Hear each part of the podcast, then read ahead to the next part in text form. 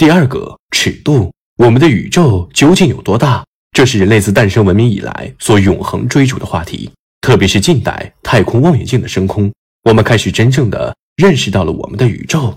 我们发现，像地球这样的行星在太阳系内有八个，其中四个都要比地球大，而母星太阳更是相当于地球的一百三十万倍。像太阳这样的恒星，在整个银河系内有至少两千亿颗，而像银河系这样的星系，在整个宇宙中至少有两万亿个。它们之间的距离非常遥远，动辄数百万乃至数千万光年之远。也就是说，去除掉理论中的暗物质以后，宇宙中大部分的地方是绝对的虚无。按照人类目前的科技水平来看，我们想要飞出太阳系，都还需要差不多一万多年；而想要飞出是太阳系十二万倍直径的银河系，更是天方夜谭。可以说，如果人类的科技水平不取得一种颠覆性的进步时，人类或许将永远困于太阳系。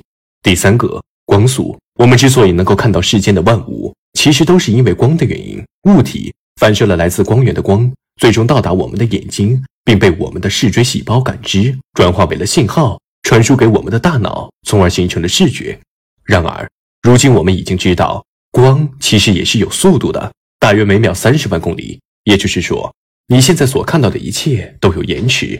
你看到的月球是它一秒多前的样貌，你看到的太阳是它八分钟以前的样子。而你看到的漫天星辰，大多都是数十年乃至数千年前的样子。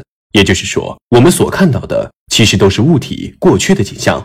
从理论上来看，排除光传播的损耗和望远镜技术的局限，如果我们可以瞬间到达二十光年以外，甚至五十光年以外的区域，我们再回望地球，就能看到地球二十年前甚至五十年前的样子。